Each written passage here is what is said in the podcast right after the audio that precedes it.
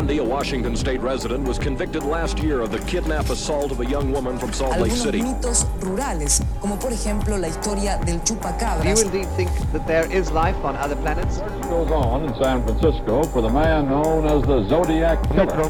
De la comisaría tercera de San Isidro vivía Robledo. Earlier today, Milwaukee's police chief provided more details on a case he says fills him with utter horror.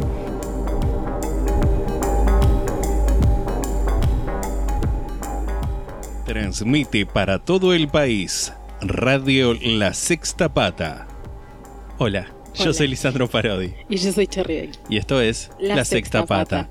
Eh, ¿Cómo estás? Estoy bien, hoy hice día de grabación, hoy hice pan y estoy muy contento porque es la primera vez en mi vida que, que hago pan. Eh, como buen neurótico, midiendo milimétricamente cada una de las porciones para mantenerme en lo que decía la receta, porque así soy, neurótico, y no lo puedo evitar. A mí veces me sorprende como ciertas cosas tuyas que son re socialización masculina. Tipo, no saber hacer pan. Pero no por no saber hacer pan, sino por nunca haberte planteado como, bueno, voy a cocinar pan. O voy a coser algo, que el otro día te enseñé a coser. Que no me parece algo malo necesariamente. O sea, no es, no es algo que sea tu culpa, creo. Porque creo que es algo que casi Soy todos... una víctima. no sos una víctima, pero creo que muchos chabones se podrían identificar con eso, de como nunca haber aprendido a cocinar mucho, ponerle. O como hacerlo más de grandes cuando ya viven solos, tipo ese tipo de cosas. Sí. Sí, qué sé yo. A mí en casa siempre cocinaba mi papá. arre. Bueno, pero nunca te enseñó. Claro, no. De hecho, ¿sabes qué pensaba hoy? Si estás escuchando esto, papá, te mando un abrazo. Que yo de chico a mí me encantaba tipo jugar con harina y masa y hacer masa. Y yo creo que, desde visto ahora en perspectiva, o quizás con mentalidad de, bueno, ahora yo soy una persona adulta, yo creo que si tuviera un niño que me dice, ay, quiero jugar con harina, tipo le enseñaría a hacer un pan. Porque está podés. jugando con harina.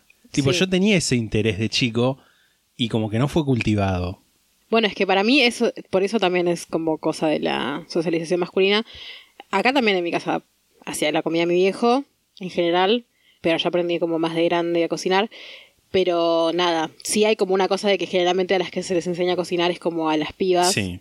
Y como que no, no es una cosa por como, como hay, bueno, una piba necesita aprender, o sea, o sí, pero también me parece como que va por el lado de vos nunca vas a necesitar porque siempre tipo va a haber alguien más que cocine Claro. por vos. Como que eso generalmente, no que digo que tu papá necesariamente pensara No, eso. no, no, no, pero es como. O, o quizás sí, pero a, a nivel inconsciente, por ahí como un pensamiento de la época, digamos. Sí, de la época y no tan de la época. O sea, me parece que es algo que todavía pasa incluso. No, no, no, no me refiero de la época en tanto que el tiempo, sino como eh, la época en tanto que el tiempo, espíritu, tipo Sidegeist. No me refiero a la época tanto en el tiempo, sino a la época tanto como el tiempo. No, no, pero no la época tipo los 90, Sí. sino la modernidad. Claro, entiendo. Sí, me parece que hay mucho de eso como en esto de, de que los varones no aprendan como cosas de la casa, entre miles de comillas, Sí. porque hay como una asunción general de como, bueno, cuando te vayas de tu casa, tipo, vas a tener una esposa que Claro. cocine por vos. Así que no necesitas aprender a cocinar, necesitas tipo aprender a hacer cosas que puedan darte dinero. Que cocinar puede dar un montón de dinero Sí, igual. obviamente. E irónicamente también los chefs más conocidos son chabones, porque el mundo es así. Es una mierda. Una mierda, una tipo, porquería. Como la mujer que cocina, eh, bueno, está haciendo lo que tiene que hacer. El hombre que cocina, como... Wow. Sí. Eh, eh, eh, El chef vendría a ser como la, la versión en la cocina de me ayuda a lavar los platos. Que, ah, mirá qué bueno, un hombre que ayuda a lavar los platos. Tipo, ah, mirá qué bueno, un chef que cocina, vamos a darle un premio. Puede Tenga ser. esta estatuilla, señor Francis Malman. Bueno, encima eso es lo que iba a decir, tipo, la mayoría de los chefs, no sé si la mayoría, pero muchos de los chefs conocidos de Argentina, tipo, son horriblemente horribles. Tipo, Francis Malman, yo le pegaría un tiro. Perdón si alguien que conoce a Francis Malman está escuchando, Francis Malman mismo. Pero, no sé, yo vi un, ¿viste Chef's Table? Que es como un programa de Netflix que es de chefs. No, pero Eh, sé cuál es. Nada, es un programa de Netflix de chefs y tiene un episodio de, de Francis Malman. Y era como Dios, tipo, no sé, como que me daba pena la familia, como que la mujer estaba ahí, y era todo medio raro y como que él decía cosas raras. No sé, también poner los de los jurados de Masterchef Argentina, que bueno, ya no dan Masterchef Argentina. Germán, no me acuerdo el apellido, pero es uno que, el pelado, Martitei creo que es el apellido. Ni idea. También era como re sorete, como que también eso, se les permite tener una actitud forra. Así como, ponele, en Masterchef era como, bueno, él es muy duro, pero porque como que busca excelencia. Y como que las chefs argentinas más conocidas, o las cocineras argentinas más conocidas, no tienen ese tipo de actitud sorete en general. Tipo, no sé, por ejemplo, Chori Berretiaga, que es como súper archiconocida. Es como que está, no sé si murió, de hecho, Chori Berretiaga. Vamos a Es, buscar. creo que es seguro asumir que sí. Perdón, mirá si Chori no, igual. Berretiaga, si estás muerta, pero nada, lo estamos chequeando en este preciso Sí, instante. murió en el 2018, fines de Ok. 2018. Bueno, Recientemente. Eh, Barreteada, por ejemplo, que fue una cocinera muy conocida, como que se le asociaba mucho con esto de la cocina en casa, como de los invitados y con esta como figura materna. sí. No sé, todas, eh, Narda también, por ejemplo, que también se le asocia con eso, salvando las distancias. O incluso, no sé, gente como más del ámbito de influencers, tipo Paulina Cocina, por ejemplo, que también se le asocia con eso, como con una figura materna de alguna forma. Que, a ver, yo la amo a Paulina y la amaba a Choli, y amo también a algunos cocineros varones como Christoph Kriwonis, por ejemplo. Sí. Pero igual como que hay eso. Hay eso como en muchos ambientes. Pero como que en la cocina siento que es como muy obvio. Para mí al menos. Sí, no sabría decirte porque yo la verdad no, no sigo las luminarias de la cocina ni, ni lo que es la. Bueno, la podrías empezar a seguirlas. Cocinar más y hacerme comida. Claro, sí, quería señalar esto. Dice, ay, podrías cocinar más como si ella me cocinara siempre a mí. Lo cierto es que yo me hago mi propia comida, berreta y como sea, me la hago. Bueno, igual sí te cocina a veces. Sí, pero o sea, porque no- haces, no- gui- haces unos guisos riquísimos. Bueno, pero a ver, le decís como, ay, ella nunca me cocina. Yo te hago comida a veces. No es que tipo digo, bueno, a ver, sentate que te voy a cocinar a vos, varón. no, por eso. Pero hago comida y te incluyo. Y nada, tipo, no pasa al revés. Pero, no te estoy reclamando. Pero porque las cosas que yo sé hacer, vos no las comes. Bueno, también son muy limitadas. que no está mal, no te estoy atacando. No parece. El pan que hice lo podés comer, de hecho comiste. Sí, comí, está muy rico. ¿Sabés que me di cuenta antes de que empezáramos a grabar? ¿Qué? Que en la cocina. Ah, no. que cuando salga esto, no vamos. O sea, nosotros ahora que lo estamos grabando, no sabemos si se extendió la cuarentena, pero para el momento en el que esto salga, ya va a estar esa decisión tomada y anunciada. Porque cuando sale este capítulo, El domingo, domingo, ¿qué día? 26. Claro, sí. Porque y supuestamente el termina 27, 27, claro. ya se retomaba, comillas, comillas, la normalidad. Claro. Y lo más probable es que esto lo anuncien el viernes a la noche. O sea, mañana en timeline de cuando estamos grabando. Claro. Así que nada, Si seguimos en cuarentena les mandamos un abrazo a todos. y seguiremos haciendo vivos en Instagram. Obviamente. Y si no, bueno. O sea, es que también yo pienso, ¿no? Ponele que termina la cuarentena. ¿Vos vas a salir a la vida así nomás? No. Ponele que ahora te dicen, ¿sabes qué? Puedes salir a la vida. Hacelo si querés. Tipo, yo ni en pedo salgo así nomás. No, no, no. Espero un tiempo igual. Tipo, cuarentena voluntaria. Claro, sí. Es que igual eso no va a pasar. O sea, si, si realmente se levanta la cuarentena, entre comillas, no es que vamos a poder salir a la vida así nomás. O sea, va a haber No, restricciones de todos modos. obviamente. Pero bueno, ahí está, incógnita. Si se, si se, Si levantó, se si se levantó si siguió, seguramente sí. Seguramente, seguramente sí. Para mí es como más que... De hecho, se especula como que la van a extender hasta el 10 de mayo. Sí, Pero 10, bueno. nada más no creo, pero bueno. Sí. Nada, seguiremos en cuarentena por siempre, hasta la muerte. El primer año de la cuarentena. Dios. ¿Algo lindo de la semana querés contar? ¿Que aprendiste a hacer pan? Aprendí a hacer pan, aprendí a coser. ¿Qué más? No, no sé qué más. Mi mamá te enseñó a hacer risotto también. Sí. es Eso no lo has puesto en práctica. No lo puse en práctica el risotto todavía. Y no creo que lo ponga en práctica en el futuro próximo. ¿Por qué? Porque tengo tartita y tengo milanesas y tengo otras cosas para comer. ¿Qué más? Algo bueno. Terminé Community. Estoy como un poco. No sé si es algo bueno. Estoy como un poco triste por haber. No me gusta terminar series. Porque es como un mundo que se termina y ya no existe. Ajá, sí. Y tipo, no, no, no tengo la. No sé, o sea, obviamente vuelvo a ver series que me gustan mucho. Pero no es lo mismo. Como no, no está la sorpresa. Qué sé yo. Sí, estoy de acuerdo. A mí también me pasa eso. Cuando veo series y las termino o cuando estoy leyendo un libro y lo termino. Sí, totalmente. De hecho, un, un solo libro que no me gustó terminar, que es uno que recomendé en un vivo, que se llama El cementerio de Praga, que es de Humberto Eco, que es el, fue como, no quiero que se termine este libro. Pero bueno, creo que eso, de aprendizajes en general. Mm. Mi semana se resume como, o últimos Tres tres, días. días, se resume como aprendizaje. Aprendizajes. Sí. Un hombre completo. Yo no sé si tuve algo bueno en esta semana, la verdad. ¿Qué crees que te diga? Lento descenso hacia la locura. Sí. Siento que eso está pasando lentamente. El otro día cambié las sábanas. eh, es que fue algo muy Bien. lindo. O sea, si tengo que rescatar algo, fue algo muy lindo. Cambié las sábanas y me metí en las sábanas recién bañadas yo y me dormí como en- entre una nube. Bueno, eso. eh, de medio que estoy acomodando los horarios de sueño. Así. Ayer me fui a dormir como a las 12 de la noche y me desperté a las 7. ¿A razón de qué? No sé.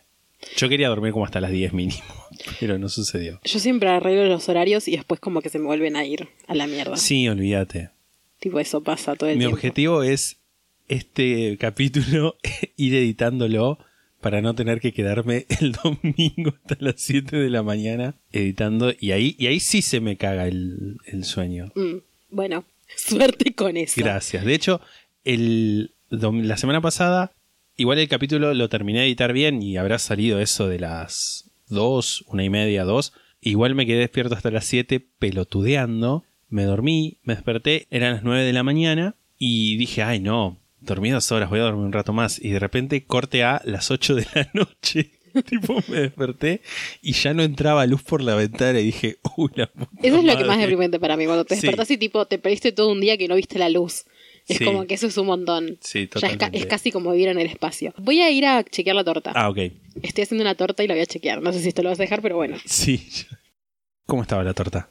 Le faltan unos minutos, pero la dejé como unos minutos más y ya después no voy a ir más a chequearla. Así que cuando terminemos de grabar hay torta para comer. Qué rico. Bueno, hoy vamos a hablar de historias de oyentes. Vamos a hablar de historias de oyentes. Este es el volumen 2 de historias Exacto. de oyentes. Y voy a presentar unas historias que llegaron a mí en una sobremesa, Qué lindo. Sobremesa de True Crime. sobremesa True Crime, de nada, de una vez que yo estaba en una sobremesa familiar que no era de mi familia, y empezaron a contar cosas, y alguien puso un celular sobre la mesa y empezaron a grabar, y como resultado dio un audio de una hora 40 minutos. Wow. que yo desglosé y voy a contar. Los nombres de las personas han estado cambiados, por supuesto, los, los he cambiado para la privacidad de esta gente. También así como ciudades específicas, salvo la primera que transcurre en la provincia de Salta y la ciudad de Salta. Ok. Pero bueno, no, no voy a decir nombres reales ni nada por el estilo, tampoco de, la gente involucrada, Involucrada. que no es la gente que me lo contó, porque nada, no podemos saber qué, qué opinan, pues no nadie les Claro, preguntó sí, sí, y sí. algunos tipo no están ya en este mundo. Ok, ok, ok. Así que nada, comienzo. Sí. Alicia es una señora que vivió mucho tiempo en Salta y esta historia transcurre en la provincia de Salta, en la ciudad de Salta, en la década del 60. Es verdad que transcurrió en la ciudad de Salta, o sea, eso no lo cambió. Cuando Alicia tenía unos cuatro años, en una de las visitas a la casa de sus tíos, Elena y Roberto, Sara, su prima e hija de ellos, se le acercó y le dijo que tenía una hermana que hasta ese momento no habían conocido. Tipo, esto es una cosa que me, que se me escapa un poco cómo puede ser eso y creo que tampoco lo dice en el audio muy bien Alicia. Alicia es la que cuenta esto, ¿no? Lo voy a resumir en una opa que tenían escondida, porque claro. no sé Sí, sí. bien cómo es la cosa. Eh, Graciela se llamaba la nena, que era más grande, tenía unos 10 años, que bueno, ellas tenían 4 más o menos, y era hija de Elena, pero no de Roberto. Y a partir de ese momento Graciela se quedó en esa casa viviendo. Alicia Tipo, llegó. llegó. Le dijeron, a la vida. mirá, está Graciela y Graciela empezó a vivir ahí. Sí. Era la época de los 60, lo cual me hace pensar que podía haber una cosa así de como, ay, tipo, la tuvo de soltera, entonces es como para que no se creyera que Elena era una puta, Claro. pasó algo, o sea, no lo sé realmente, pero Sí, es como sí, lo que yo lo cubro que pasó que- o que puede haber pasado, obviamente sin juzgar a nadie de esta historia. No, obvio. Pero bueno, sí, como que no vivía con ellos y de repente llegó y empezó a vivir con ellos y era un poco más grande porque Sara era hija de Elena y de Roberto, Sí. pero Graciela solamente era hija de Elena. O sea, en algún momento Elena y Roberto se juntaron y tuvieron a Sara y Alicia conocía a Sara como su prima. Pero esta chica nueva no la conocía. Eventualmente también la empezó a llamar su prima igual. Alicia recuerda que por esa época Graciela nunca quería entrar a la casa si solamente estaba Roberto porque le daba mala vibra. Roberto era su padrastro, ¿no? Sí. Cuando Graciela cumplió 15 años, tuvo una fiesta con un vestido gigante, estilo princesa, y a nada de haberlos cumplido, se escapó con su noviecito de 17 años, le robaron plata a los padres y se quedaron en un hotel de la zona de la estación de trenes de Salta, luego de haberse gastado la plata en golosinas. Lo cual es tipo, eran unos infantes. Sí. La familia terminó encontrándolos y los hizo casar para salvar el honor de Graciela, que se casó con el mismo vestido de la fiesta de 15. Wow. Al toque, Graciela quedó embarazada y tuvieron un bebé que llamaron Adrián, un bebé tan precioso que hacía que todo el mundo dijera que ese bebé era demasiado bello para este mundo. Al esposo de Graciela... ominoso. Ominoso, sí. Al esposo de Graciela le decían gato tranquilo por una publicidad de Yelmo que daban en ese momento en la tele que era protagonizada por un gato que estaba tranquilo por todos los electrodomésticos que tenía. Gato tranquilo era un hombre tranquilo, no se le movió un pelo por nada. No encontré la publicidad específica de la que habló Alice en el audio, porque hablaba de una específica en la que el gato tipo tenía como estas características, pero encontré una publicidad de Yelmo de los años 60 y la vamos a poner solamente para la gente tipo centennial que no sepa nada de los años 60, pues sus padres nacieron en nuestra época capaz, o un poquito antes, como para ilustrar simplemente como cómo eran las cosas, creo yo un poquito, cómo eran las cosas de, de esa época que es como que parecen que son viejísimas, y que Sí. son viejísimas, Sí. pero uno las, las ve y es como no puede creer que esto pasó en algún momento, tipo este tipo de cosa, señor director. ¡Qué veranito nos espera! ¿Qué espera? El veranito. No, ¿qué espera? Para tener la fresca potencia oscilante y regulable del circulador Yelmo. Téngalo ya. El circulador tipo un ventilador. Un ventilador. ¿Por qué circulador? El que decía, qué Porque- peronito, ese es el gato. Creo que le, tipo circulador porque oscilaba, tipo giraba. Un ventilador que gira, digamos. Eh, Groundbreaking. Sí, el que, el que dice lo de qué veranito y que tiene como una voz caricaturesca es el gato que se ve que era un personaje recurrente en las publicidades de Yelmo. Nosotros tenemos un ventilador de Yelmo abajo, El grandote. el grandote, que es creo que de los 80 o algo así. Wow. Eh, Anda. Sí, creo que sí. Eh, Yo la última vez que lo prendí hizo como un ruido de muerte y dejó de andar. Pero creo que tipo anda. O sea, como que anda como un ventilador muy viejo. Pero anda, o sea, prende. Esto no es publicidad, Yelmo. Pero puede serlo. Totalmente. Sí, la sextapata@gmail.com. Un día la mamá de Alicia le comunicó a su familia que Graciela, que en ese momento tenía 16 años, se iba a vivir con ellos en una habitación extra que tenían junto con su hijo y su marido, o sea, Gato Tranquilo y Adrián. Alicia, que tenía unos 10 años en ese momento, le preguntó a su madre por qué Graciela se había ido a vivir ahí con ellos, pero su madre no le dijo. Sin embargo, Alicia era una niña muy tranquila, tanto que los adultos se olvidaban que ella estaba ahí y hablaban de cosas que no tenían que hablar frente a los niños. Así fue como se enteró que Gato Tranquilo le pegaba a Graciela desde que estaba embarazada y como tenían miedo de dejarlos viviendo solos, los llevaron a vivir a esa casa. Graciela cuidaba de su bebé, pero también iba a clase de piano con Alicia. Iban caminando esas 20 cuadras por ocurrencia de Graciela, tocando timbres de casas para luego salir corriendo. O sea, esto sigue demostrando que lo de las golosinas, lo del rinraje, que Graciela era como inmadura, no sé si inmadura, pero tipo era una niña de 16 Bueno, años. sí, un adolescente. O sea, inmadura no para su edad, pero como humano, digamos. claro, sí, sí, sí. Eh, todo parecía transcurrir con normalidad y parecía que el método de prevención de la violencia de gato tranquilo estaba funcionando, hasta que un día Graciela salió de la ducha y entre el baño y el dormitorio la mamá de Alicia logró verle que tenía moretones. Gato tranquilo seguía pegándole, pero en lugares donde no se le veía. Ah, La señora se asustó y habló con Elena y Roberto, les dijo que iban a tener que hacer algo diferente y que además temían por el bienestar de sus hijos porque no quería tener un tipo así viviendo en su casa. Entonces Elena y su esposo les construyeron a Graciela y a su familia una casita detrás de su casa. Elena la revisaba todos los días y la controlaba. Tres años después del nacimiento de Adrián, Graciela le dijo a Elena que se quería ir, argumentando que ya estaban grandes y que Gato Tranquilo había conseguido una licencia para manejar un taxi y le pidió a Elena y a Roberto que los ayudaran para comprar un taxi y así poder independizarse.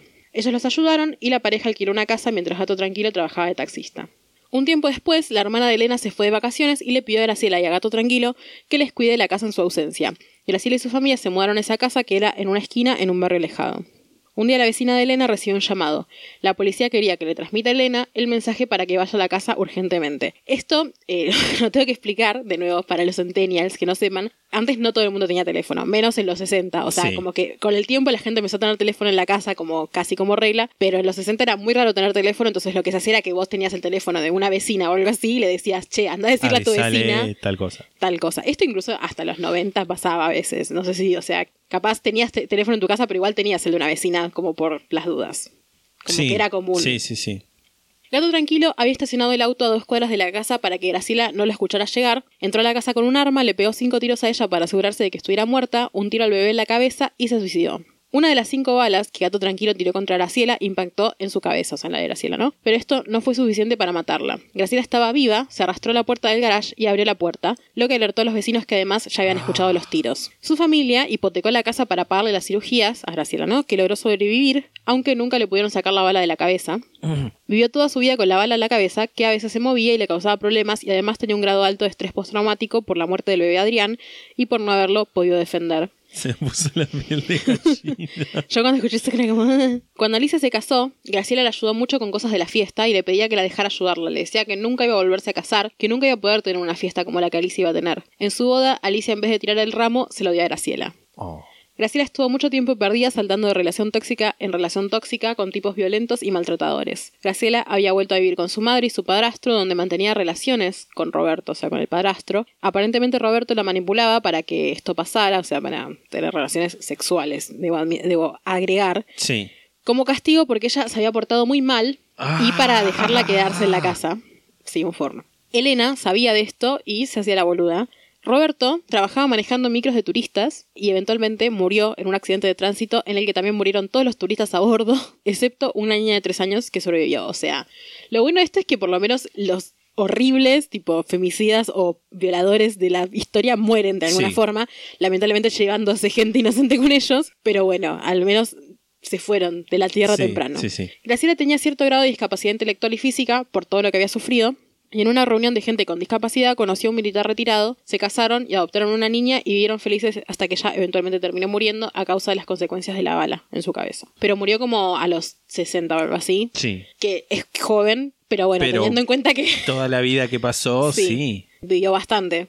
A Alicia cuenta que la historia le parece importante porque en la familia se la culpaba mucho a Graciela por haber sido mala y haberse metido con un tipo así, lo cual no nos sorprende, sobre todo por la época. También recuerda que cuando era muy chica e iba a la casa de Elena a jugar con su prima Sara, Sara le contaba cosas que daban a entender que Roberto tuvo muchas amantes, o sea, como que ella escuchaba cosas y como que Roberto era un forro, o sea, no Sí. solamente porque, porque violaba, podemos decir, a la, a la hijastra, si bien Alicia nunca usa la palabra violación, como que se sobreentiende un poco que es violación. Además tenía amantes antes de que toda esta historia, Sí. como que ya antes no era un chabón muy copado. Y bueno, gato tranquilo ni hablar, ¿no? Y hablando de gatos tranquilos, o, Mm. o no, acá no hay gatos tranquilos, hay todo menos gatos tranquilos en esta casa. Realmente. Pero lo que sí hay es precarización y horror y muerte. Podcasterización. Somos sujetos en situación de podcasterización. Realmente. Y es un buen momento, como cualquier otro, para recordar que tenemos un link en nuestras Redes redes, sociales. sociales. en Instagram y en Twitter y en Facebook. Exacto. Da Linktree, que es un bello sitio que te permite poner muchos links en una sola página y entre esos links que hemos puesto hay links a nuestro mercado pago para que puedan hacer una pequeña donación si es que sienten que lo quieren hacer, si es que pueden hacerlo, porque no todo el mundo dispone de, de la plata. Así que nada, los dejamos ahí. Si les gusta este, este podcast lo suficiente, consideren hacerlo si es que pueden y si no igual está todo bien. Claro. Si nos aman, nos mandan plata. Siempre siento que esto es como que queda re manipulador, pero es co- o sea, hay que meterlo de alguna forma. Y Sí, la obvio. realidad es que nosotros estuvimos re viviendo de las donaciones un poco. O sea, Sí, no un 100%, poco pero no. bastante. Bastante, Sí, diría yo. 90%, diría. 90%. sí. Así que nada, no es que tipo si no nos donan no vamos a comer. pero no sirve, o sea, no sirve. Eso es lo que hay que dejar sirve, claro. No sirve, sirve. y estamos agradecidos a la gente que lo hace. Y tampoco lo que decíamos, creo que lo dijimos al principio en uno de los primeros capítulos, readelantados nosotros a nuestra época, re. Pero también esto es trabajo. Es trabajo. Es, es- Nos, nos no, no es mentir decir que esto es trabajo. Es trabajo, es tiempo dedicamos de muchísimo tiempo. investigación, de edición, redes sociales. Lo hacemos igual y lo vamos a seguir haciendo, nos donen o nos donen. Eso además está Obviamente. decirlo, me parece. Pero bueno, siempre hay que recordar esto porque la realidad es que, sobre todo en esta época, que es una mierda para todo el mundo Sí. y eh, para nosotros también, pues no tenemos trabajos en blanco, ni trabajo de ninguna forma en este momento. Está bueno recordarlo porque este es nuestro trabajo en este momento. Así que nada, bueno, eso. ¿Seguimos? La siguiente historia, ¿qué? Estaba pensando el sobrenombre, el apodo gato tranquilo. Una- un nombre familiar, ¿no? Sí, sí, sí.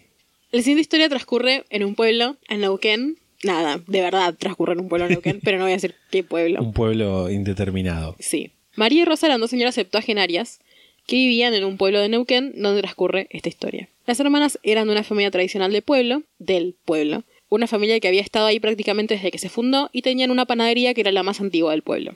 Alicia vivió en el pueblo con su ex esposo, o sea, Alicia, la señora que cuenta esta historia, ¿no?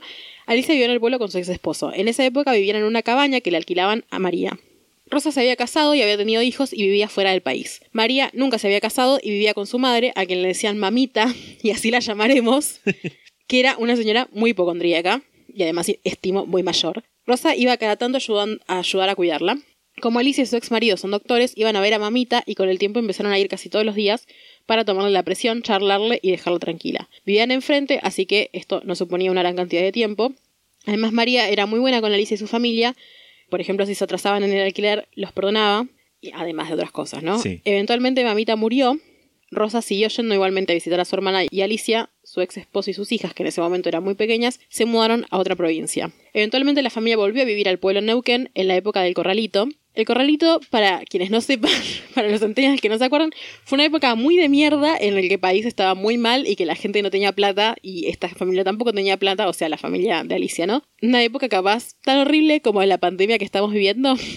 Esta época no es tan terrible como en el Corralito. Probablemente la familia la estaba pasando mucho peor, pero es una época de mierda. Y yo creo que la gente muy joven todavía no vivió una crisis tan de mierda como el No. Corralito igual. Y, y también estaba pensando, lo del corralito fue como más grave para nosotros en tanto Argentina, pero esto como que está afectando a todo el mundo. Así Sí. que como que... Yo creo que la crisis de la pandemia todavía no pasó igual. Como que No, ahora es terrible para mucha gente, tipo, incluyendo a nosotros. Sí. O sea, hay que decirlo. Sí, hay gente sí, que le está pasando peor que nosotros, sí. Pero, Obvio. tipo, nosotros tampoco la estamos pasando súper bien en tema economía. Pero la, la pandemia para mí lo terrible va a ser cuando termine la cuarentena y como que la se vea como eso, qué pasó sí, ahí. sí, sí, sí, obvio. Y con el tiempo va a ser cada vez peor. O sea, odiamos decirlo, pero un poco, o sea, no, no sé si odiamos decirlo, porque me parece que esto no incluye en, la, en, el, en el ámbito de fatalismo, porque no me parece que sea algo fatalista, me parece que es algo real, tipo, está pasando. Hay un montón Sí, de gente sí, que lo está pasando realmente mal. Nosotros no la estamos pasando lo peor que podríamos estarlo pasando, tipo, hay gente que la está pasando peor. Pero bueno. Y en el corralito hubo mucha gente que la pasó muy, Sí. muy mal y terminó en tipo clase de historia. Terminó con eh, de la Rúa yéndose en un helicóptero, que eso es eh, como lo más conocido capaz de esa época, lo- la imagen más conocida, y con un montón de muertos en una Sí. plaza Por represión. por represión. Culpa de un gobierno de mierda. Igual en ese momento como que se dio también una... que no digo que no esté existiendo ahora, pero en ese momento era mucho más fácil que se diera cierta solidaridad, cierta e- economía popular, por así decirlo, con todo el tema de los trueques y eso, que ahora no está la posibilidad porque... Porque no te puedes juntar. Nada, no, igual claro. me parece que si hay algo en común entre esa crisis y esta crisis es que había solidaridad y que ahora también hay solidaridad. Yo no Sí. sé si llamarlo solidaridad lo de los trueques igual. Era como más una forma de subsistencia rebusque, de, sí. de, la- de los márgenes, podríamos Sí, decir. sí, sí. Que me parece que ahora también ha- hay una cosa, no hay trueques, pero sí hay un, una economía similar. Y me parece que lo que sí hay ahora es un montón de solidaridad y un montón de gente organizándose para ayudar a otra gente. Que nada, está pasando eso. Y está buenísimo, y está buenísimo decirlo. Eh, Podríamos compartir que hay un posteo que hizo Nicolás Cuello en Instagram, que es como una recopilación de todos los lugares de, de gente LGBT o Sí. gente como de ese estilo, de ese estilo, que está haciendo colectas para diversos lugares, que hay un montón de tipo comunidades de gente trans que la está pasando muy mal. Eh, y lo podríamos compartir en, en Instagram, me En parece, Instagram. para el Sí. momento que salga este capítulo. Así que queda para recordarlo. Bueno, voy a seguir con la historia. Las hijas de Alicia vivían en una casita, iban a la escuela a una cuadra de esa casita y a media cuadra estaba la panadería de María. Las chicas iban a la casa de María después de la escuela, merendaban ahí, María les ponía una mesa con tortas, tostadas, facturas, masitas, sanguchitos, mermelada, manteca, chocolatada, té, golosinas. Rico. Sí. Sanguchito. Las mandaba con comida a la casa y cuando iban a comprar no les aceptaba el dinero y les regalaba cosas. Además, Rosa les enseñó a tejer y miraban el clon juntas.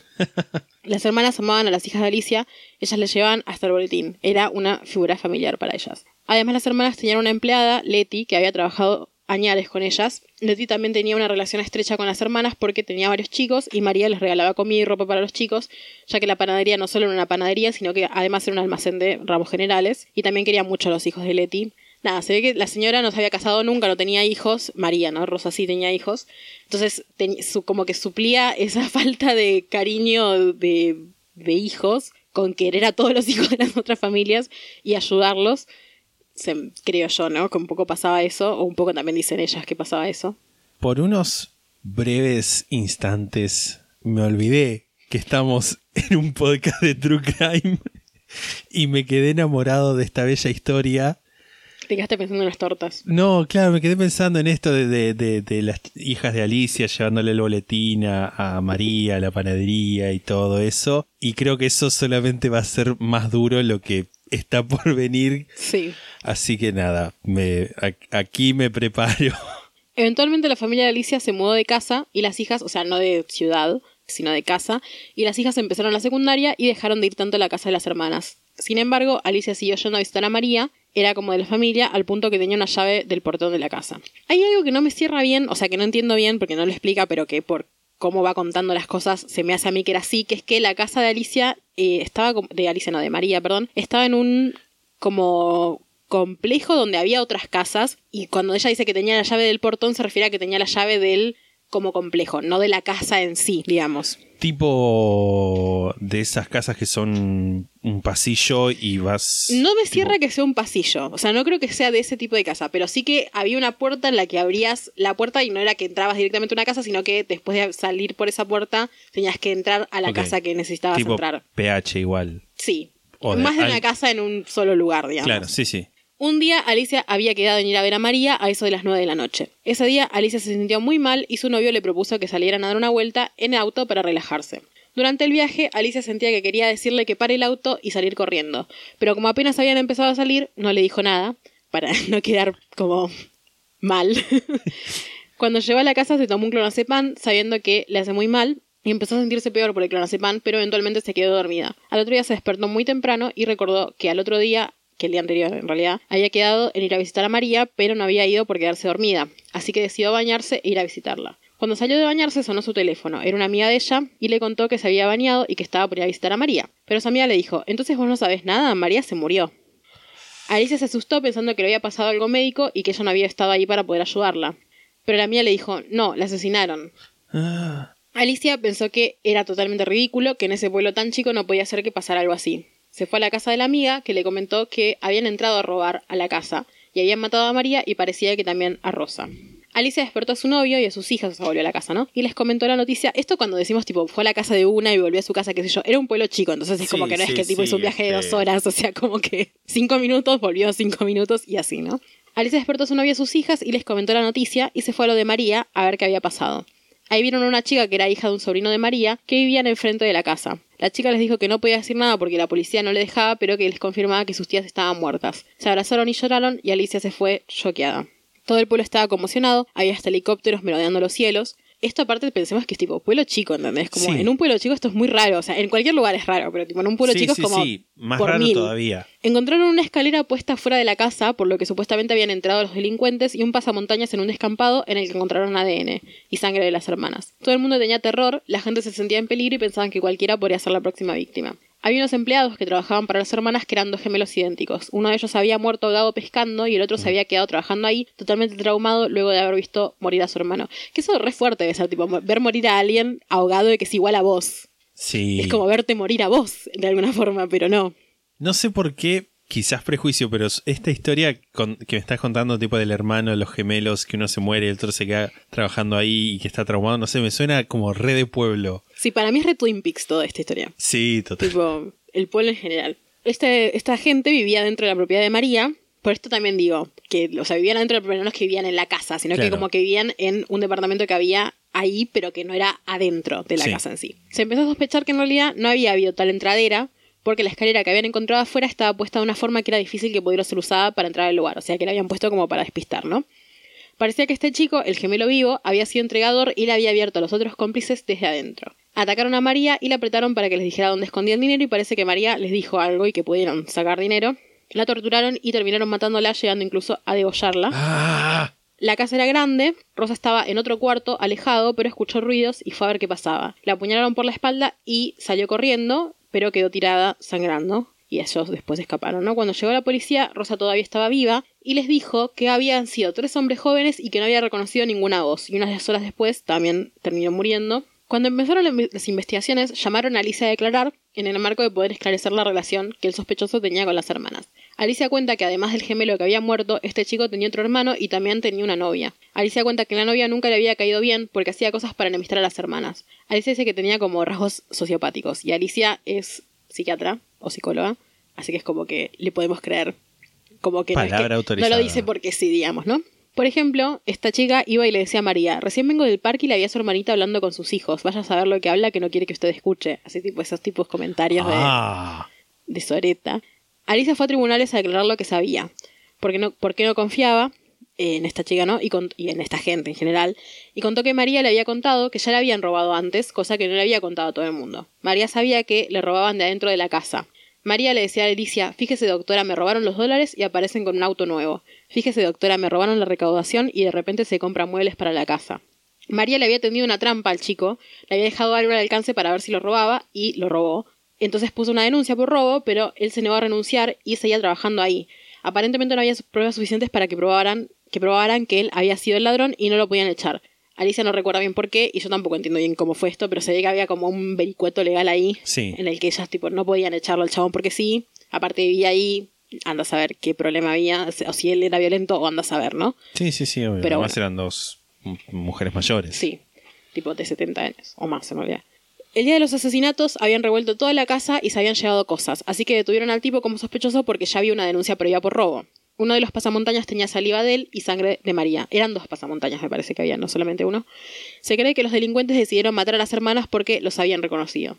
Alicia recordó que sentarse frente a los acusados en el juicio fue muy duro y que los abogados intentaban confundir a los testigos. Alicia tuvo que ir a testificar al juicio, se descompuso ese día, pero igual declaró para sacárselo de encima. Era un juicio oral y había una plancha con fotos de la escena del crimen y Alicia eligió no verlas. Eh, sea, como que- sabia decisión, sí. Horrible, porque aparte, las fotos de la escena del crimen significa tipo fotos de los cadáveres, seguramente. Sí, que tipo seguro. es como un procedimiento totalmente normal en un juicio, pero que igual es horrible. tipo, conocer a alguien que asesinaron y tener que ir a- ahí a exponerte a eso, ¿no?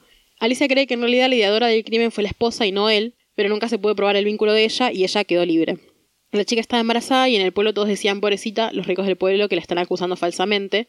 Se hicieron marchas frente a la plaza pidiendo por la libertad del acusado. Y como, una de- como la familia de, de las hermanas era una de las familias más adineradas del pueblo, se creó una imagen como de esa gente rica y mala. Wow. Pero casi nadie conocía realmente a las hermanas ni sabían que incluso habían ayudado a los gemelos cuando ellos eran más chicos, como también hacían con las hijas de Alicia o con las hijas de Leti. Que nada, esto es como me parece muy loco, como esto de, de tipo pobres versus ricos. Sobre todo porque es un pueblo chico, las hermanas tenían plata seguramente, o sea, tenían plata, tenían un negocio, tenían una casa grande, y era gente grande, o sea, que seguramente tipo había trabajado toda su vida, sobre todo porque aparte María no tenía hijos, no tenía esposo, o sea, no tenía como otra gente a la que pasarle su dinero. Y era una familia que era la familia fundadora, pero no creo que fueran tipo ricos, digamos. O sea, no, no creo que Claro, fueran ricos sí. nivel tipo riqueza, como lo que uno cree que es riqueza generalmente, claro. Porque aparte es un pueblo chico, o sea, ser rico en un pueblo, tipo, no es tanto, digamos. Y seguramente había gente más que tuviera más plata, que tuviera campos y ese tipo de cosas, pero bueno, que no, no eran como parte de la comunidad de, De ese pueblo. de ese pueblo, digamos. Y nada, parece que eso, se generó como una cosa así de tipo, están mintiendo, están acusándolo falsamente. Y estuve, o sea, estuve leyendo como artículos de estos casos, de este caso en realidad, porque del de gato tranquilo no hay, o no encontré. Y como que todavía hay gente que reclama, como porque él supuestamente está, es tipo inocente.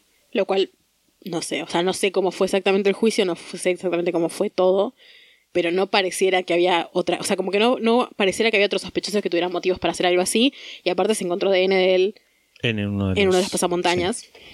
Así que nada, o sea, como que como que no, no me parece, podemos discutir como, bueno, sí, esta cosa de si era gente rica, si era gente pobre, si lo que sea, o sea, como esta cosa de desigual de condiciones que es horrible que el mundo no tenga igualdad o lo que sea, pero igual digo yo, una señora de 70 años. Sí. O sea, es horrible, mató a dos, ¿no? Pero a una la digo yo.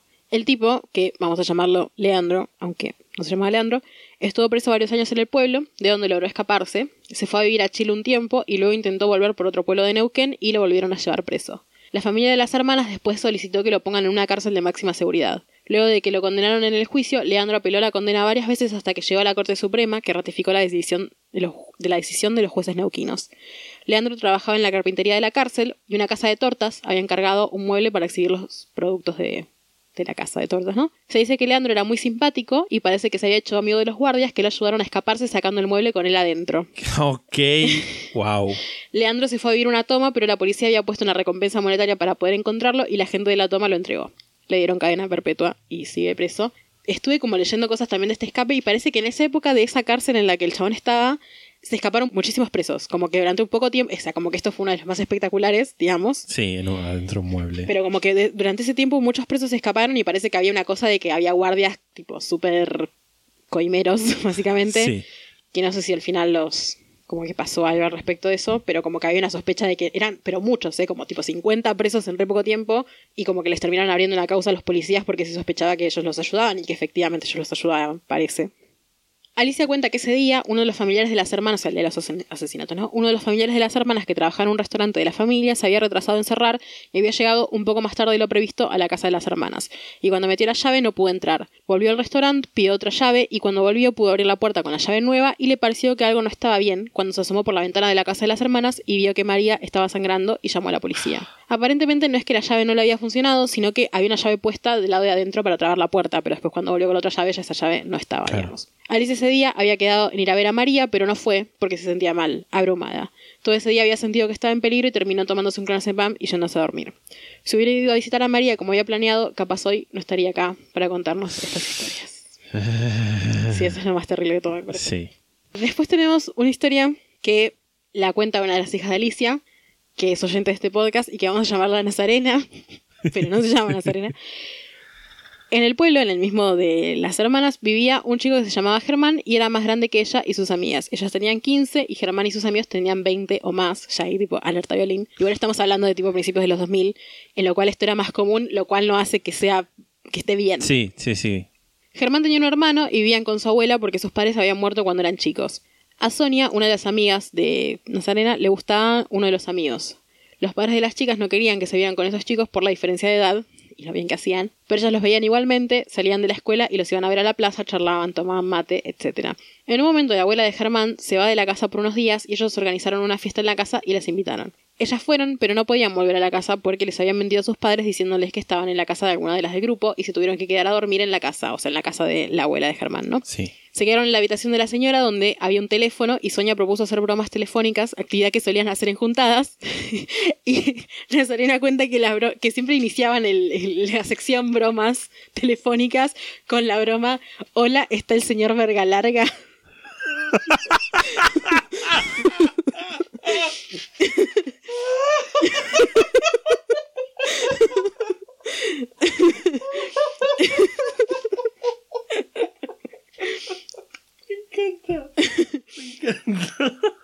sí. Con el tiempo las chicas crecieron y se fueron del pueblo. Eh, el hermano de Germán se fue a otra provincia a estudiar y Germán se quedó ahí, ¿no? Un día Nazarena estaba en el trabajo y recibió un mensaje de Sonia que decía, boludo, mirá lo que pasó y le adjuntaba un link. En el link decía, eso era una noticia que decía que... El link decía que el señor Verga Larga. En el link decía que Germán, que se había quedado a vivir con la abuela en el pueblo, se había enojado con la abuela, agarró una hacha y la mató a chazos. Se quedó unos días en la casa con el cadáver de la abuela. Eso es lo que más me fascina, tipo, la gente que mata a alguien y se queda un rato pensando, tipo, con el cadáver ahí, que es como horrible. Se quedó unos días en la casa con el cadáver de la abuela y terminó entregándose. Nazarena recuerda que Germán siempre se quejaba de la abuela. Yo creo que busqué noticias del hecho y parece que no solo le dio hachazo, sino que también la apuñaló con un cuchillo tramontina que la policía encontró en la escena con la hoja partida. Sí, sí, sí. La señora tenía 92 años y a él le dieron 9 años de prisión. Que cuando el chabón se entregó, que esto también lo leí en una noticia, cayó a la. O sea, como que el chabón fue a la comisaría y dijo, hola. Y como que la gente le dijo, o sea, los policías le dijeron, hola, ¿qué, qué te puedo hacer? ¿En qué necesitas? Dijo, mate a mi abuela. Como que esa fue la cosa, la, la El entrega. intercambio, Tipo, sí. presentarse en la, en la policía. Y nada, los policías tipo lo rodearon y le empezaron a hacer preguntas. Y nada, está preso, le dieron nueve años, lo cual es poco. Igual también es como, la señora Sí, tenía sí. 92 años. Como, ¿cuánto más podía vivir? o sea, Te puedes esperar un rato. Claro, puedes esperar un rato. Igual no sé, eh, algo que comentábamos cuando me contaron esta historia es como no sabemos la relación, como que el chabón siempre se quejaba de la abuela y como que se comentaba que la abuela era como una señora medio chota, tipo vieja de mierda, típico comentario, pero bueno, a veces pasa eso, que las señoras muy grandes, o la gente muy grande en general, se vuelve como soreta porque empiezan a tener senilidad y empiezan como a, nada, a hacer soretes con sus familiares. Lo he visto muchas veces en gente muy grande y puede que este fuera el caso, Yo creo que igual también hay una cuestión de que sos sorete toda tu vida y, Sí, y sos un pibe sorete y llegas a ser un adulto sorete Sí, y sí, sos sí. un viejo sorete. pero se potencia. Sí, Porque bueno, en un eso momento es sí. como que no tenés, tenés impunidad. Sí, Y bueno, nada, el chabón este la mató, capaz sacándose las ganas. Como, bueno, basta. Y después se entregó, lo cual me hace pensar que como no es que el chabón que tipo era un asesino en sí, sino que como tenía como una relación horrible con la abuela, que no lo justifica para nada y no lo estoy justificando. Pero bueno, como que no es que hay tipo gente del mal, que es algo que siempre hablamos, ¿no? Tipo, Sí, sí, esto sí. de- podría ser cualquiera. Bueno, y el último, primero que nada agradecer en realidad a la gente que me contó estas historias, que yo sé que me escuchan, nos escuchan, me escuchan. A mí sola, vos te mutean. Eh, nos escuchan y nada, mandarles un saludo muy grande y cariñoso a todos, a todas, a las hijas y a Alicia también, que no se llama Alicia, pero ella sabe quién es. Y el último, la última historia de oyente que vamos a tener hoy es una que nos llegó por mail y voy a leer el mail directamente. Y dice de la siguiente forma. Hola Pisandro, Cherry, Sextapaters y posibles gatos presentes en el piso. Sextapater. No estoy a favor de Sextapater. Les escribo desde la ciudad que hizo triunfar al macrismo y construyó un faro en pleno centro, la separatista Córdoba Capital. Hace un año me quebré una pierna y tuve que hacer reposo sola en mi casa por unos meses. Afortunadamente mi amiga Ana venía a hacerme compañía todas las mañanas como para que no muera de tristeza ni me comieran la pierna medio muerta los gatos. Una mañana Ana no llegaba, lo que me pareció raro porque es la persona más puntual que conozco. Cuando finalmente tomé fuerzas para levantarme de la cama y buscar el celular, veo unas cinco llamadas perdidas y múltiples mensajes de ella. Antes de llamarla leo que me escribió. Aparentemente mi casa y toda la cuadra formaba parte del perímetro policial que habían puesto hace aproximadamente dos horas porque mi vecino había descuartizado a su hermana. Descuartizado en mayúscula. Según las noticias y principalmente mis vecinas, que son las personas más chusmas del mundo y por ende manejas de información de primera mano, mi vecino de 18 años, quien a menudo le cortaba el paso a los vecinos, vivía con sus dos hermanas mayores. Una era contadora y la otra enfermera. Una noche la hermana enfermera se fue a trabajar. Vivimos a una cuadra del hospital en el que ella trabajaba. Y el descuartizador se quedó solo con la hermana contadora con quien se llevaba muy mal. En lo que él mismo describió como un ataque de ira, en medio de una discusión, forcejeó con la mujer y la apuñaló. Luego la llevó al baño e hizo lo que ya todos sabemos, descuartizarla, asumo. Sí. Cuando la hermana enfermera volvió de su turno esa mañana, se encontró con el descuartiza- descuartizador sacando bolsas de sospechosas de consorcio y llamó a la policía, sospechando que algo terrible había pasado. Finalmente llegaron y corroboraron que había matado a su hermana y obviamente se lo llevaron preso. El detalle más creepy, unos días más tarde descubrieron un cuaderno escrito por el descuartizador con el que detallaba cómo desmembrar un cuerpo humano. Todavía se habla de la historia del descuartizador de Colinas de Vélez Arfiel en mi barrio y muchas de las señoras que viven acá es un barrio de gente vieja alerta COVID-19. Todavía no pueden creer que el chico de un metro sesenta que les cortó el pasto haya hecho semejante cosa. En fin, uno nunca sabe cuándo puede estar viviendo al lado de un descuartizador. Dije descuartizador 56 veces. Besos y cuidado con sus vecinos sospechosos, lucre. Wow. Sí, Es, te quedaste sin palabras. Es medio lo que siempre decimos, pero a la vez no decimos. Que cualquiera puede tener un vecino Sí. asesino. Sí, yo me puse Sin a pensar tratar mucho en de, eso. de- de- de- de- de fomentar el pánico entre la gente, pero bueno, es, es así.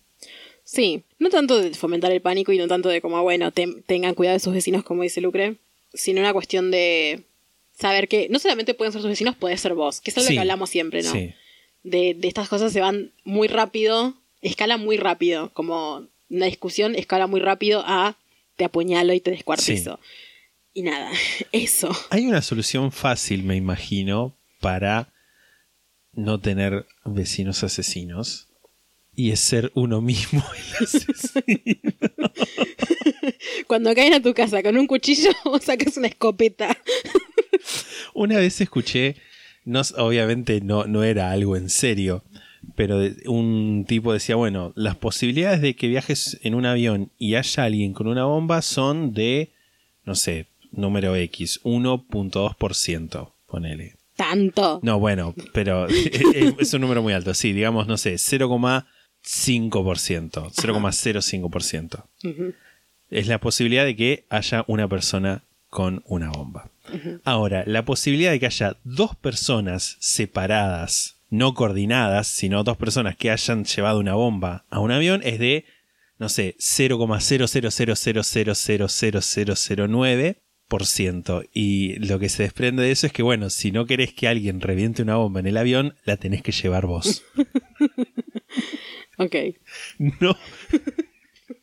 Llevar bombas en un avión está mal y matar está mal. Es algo que siempre nos tenemos que recordar. Por favor, sí. ¿Cómo sería la traducción de disclaimer? Disclaimer. Advertencia de contenido. No, eso es un trigger warning, como... Disclaimer, no sé. A ver, googleemos. Descargo de responsabilidad, dice Google, que es disclaimer. Vamos con eso. Descargo de responsabilidad. Lisandro Parodi no está habilitado por ninguna entidad a dar consejos sobre seguridad aeroportuaria. Ni de ningún tipo. Ni de ningún Sin tipo. embargo, matar está mal. Sí, sí, sí, por eso. Y llevar a- bombas en un avión, llevar aviones en una bomba, llevar bombas en un avión también está mal. Ya podemos hablar en algún momento del 911 y de, de la historia del 911, Sí. que es una muy bella historia. o no. A nivel narrativo. Es una bella historia porque inspiró cosas como, como la canción de las Torres Gemelas de Delfín Quispe. Del fin hasta el fin. Delfín hasta el fin. ¿Algo más? No necesariamente. ¿Quieres decir algo más? Qué loca la vida de, de Alicia Sí. y de sus hijas, tipo... Sí, vivió muchas cosas esa señora. Yo creo que vivir en pueblos te lleva a eso, a tipo conocer mucho como las cosas de la historia de tu pueblo y que como son 40 personas en el pueblo, Claro, sí. eh, obviamente te vas a llevar con la gente que, te- que termina muerta. Es horrible lo que estoy diciendo, pero bueno, es un poco lo que pasó. Y también historia, la, la historia familiar terrible de, de Gato Tranquilo. Sí, horrible. Nada, horrible. Horrible mal. Pero también nada, pensá que es una señora que es grande, o sea, grande, bueno, tiene sesenta y pico de años, creo. Y una de las historias pasó en los 60 y otra de las historias pasó en 2000 y pico. Claro, sí, no, no. O sea, Hay, hay diferencia temporal. hubo muchos años en los que no pasó nada, o creemos que no pasó nada, o casi nada. O quizás no te lo contó. Pero bueno, sí, esto es un ejemplo igual, este capítulo sirve como un ejemplo perfecto del tipo de historias que nos pueden mandar de historias de oyentes. Obviamente nos pueden mandar otro tipo de historias también, pero este tipo de historias está buenísimo. Sí. Leímos un mail directamente de los que nos mandaron, Quedan otros que van a ser leídos. que en el quedan otros que serán 3. re- leídos en el número 3, que lo haremos pronto. Sí, no en algún sabemos momento. cuándo. ¿Vos querés decir qué va a ser tu capítulo de la semana que viene? No, ¿No vas a decirlo? Dijiste no lo voy a decir. No, ¿Por qué no lo vas a decir? porque no quiero decirlo. ¿Pero por qué razón? Porque quiero que sea sorpresa hasta el último momento. De Ay, hecho, qué pesado. ¿por qué? Qué pesado. Porque me dijiste al principio del capítulo que me lo ibas a decir antes de que empezamos no, a grabar. no, te dije, te lo voy a decir en la grabación. Ah, pensé que la grabación de este en capítulo. la misma grabación de ese capítulo Ay, te vas Dios. a enterar. Bueno, está bien. Mirá ese tipo, es un capítulo que yo ya estoy preparando y como que no me lo decís. No lo estás preparando. y si lo estás preparando, va a salir el otro domingo, así que ya gané. Ok. Pero igual el, esto sale el domingo y yo creo que a mediados de semana va a salir el tráiler. Quizás sí, quizás no. El tráiler a mediados de semana. Sí. O a fines de la semana. Pero no me voy a comprometer. ¿Un tráiler que vamos a grabar el capítulo antes? Sí. Ok.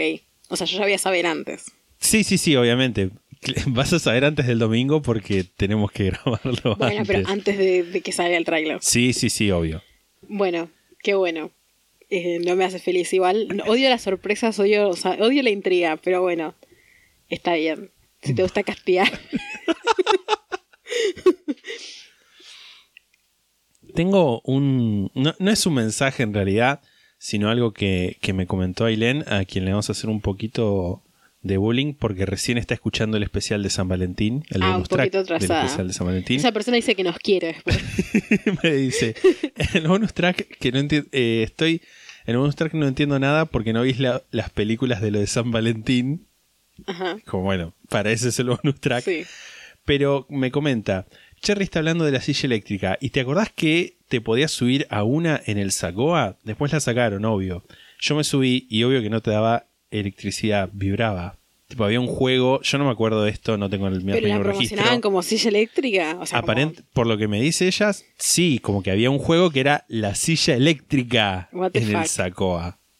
Rarísimo. El Sacoa, no sé si hay Sacoa en otros lugares de- del país. Son como los fichines, los, un lugar, una casa Creo que es algo juegos. muy de la costa atlántica el Sacoa. Sí. Que el Sacoa tuvo una intervención de la FIP. ¿Sabías eso? No me extraña en lo más mínimo. Yo lo que sé del Sacoa es que si, por ejemplo, vos tenés un bar o un café y pones tipo un pinball o un jueguito, no sé, como de, de arcade, ellos van, te lo compran y no es que lo usan, sino como tipo tienen un, un galpón lleno de juegos porque no quieren que otra gente tenga juegos.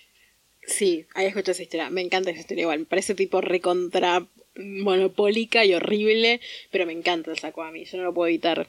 Como que me- es un lugar que me fascina ir. Estoy Pero viendo sí, un par de noticias que son del 98 de Sacoa. de que sacan de dos locales el juego de la silla eléctrica. No son de, de- son de mm, Lanús. Ah, mirá, sí. Un supermercado de Lanús y una casa de juegos marplatense lo ofrecían. Y dice... La el- casa de juegos Sacoa Mar Plata. Exacto. Lo calificaron de aberrante. Ay, Clarín me pide suscribirme. Basta, Clarín, no sos el New York Times. No, no hay fotos ni... Pero bueno, es realmente una cosa verdadera. ¿Puedes creer que Clarín no me deja leer la noticia? O sea, ¿podés creerlo? Voy a leer un pequeño párrafo de esto porque me parece muy flashero.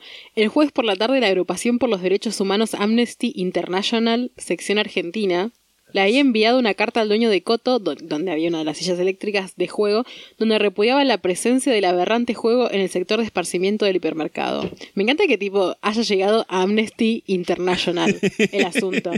No recuerdo la silla eléctrica. Para nada, yo tampoco. Me, me encantaría haberme subido, honestamente. Sí, la verdad, same.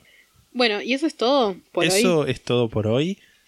Recordarles, como siempre, que pueden seguirnos en Instagram como La Sexta Pata Podcast, en Twitter como La Sexta Pata y en facebook.com barra La Sexta Pata. Si nos escuchan en Spotify nos pueden seguir. Y si nos escuchan en otro lugar que nos pueden seguir, también nos pueden seguir. Como por ejemplo donde- Google Podcast. Sí, Si nos escuchan en un lugar donde nos pueden dejar una reseña, nos pueden dejar una reseña de 5 estrellas o más.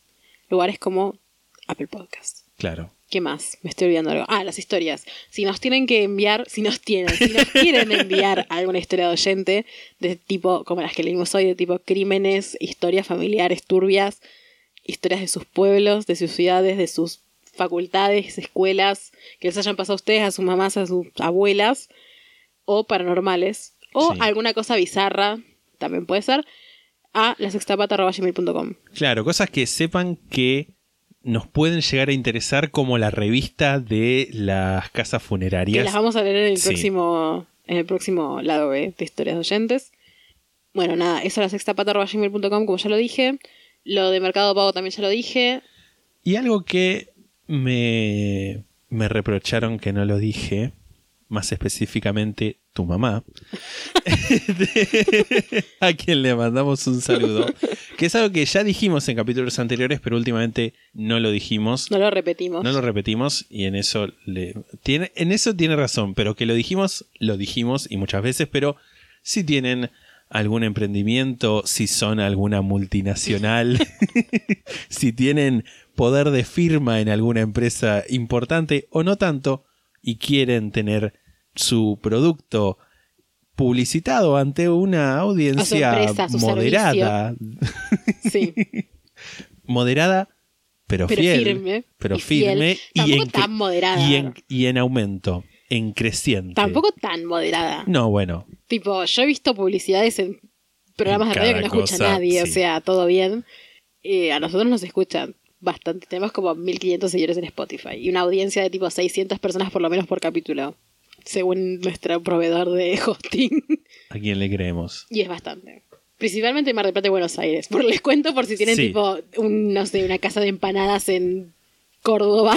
Claro, que tenemos oyentes de Córdoba igual también. Pero Sí, una casa de no empanadas en Uruguay, tantos. tipo, no, no va a llegar tanta gente. O en, no sé, Colombia. Sí. Pero bueno, Italia.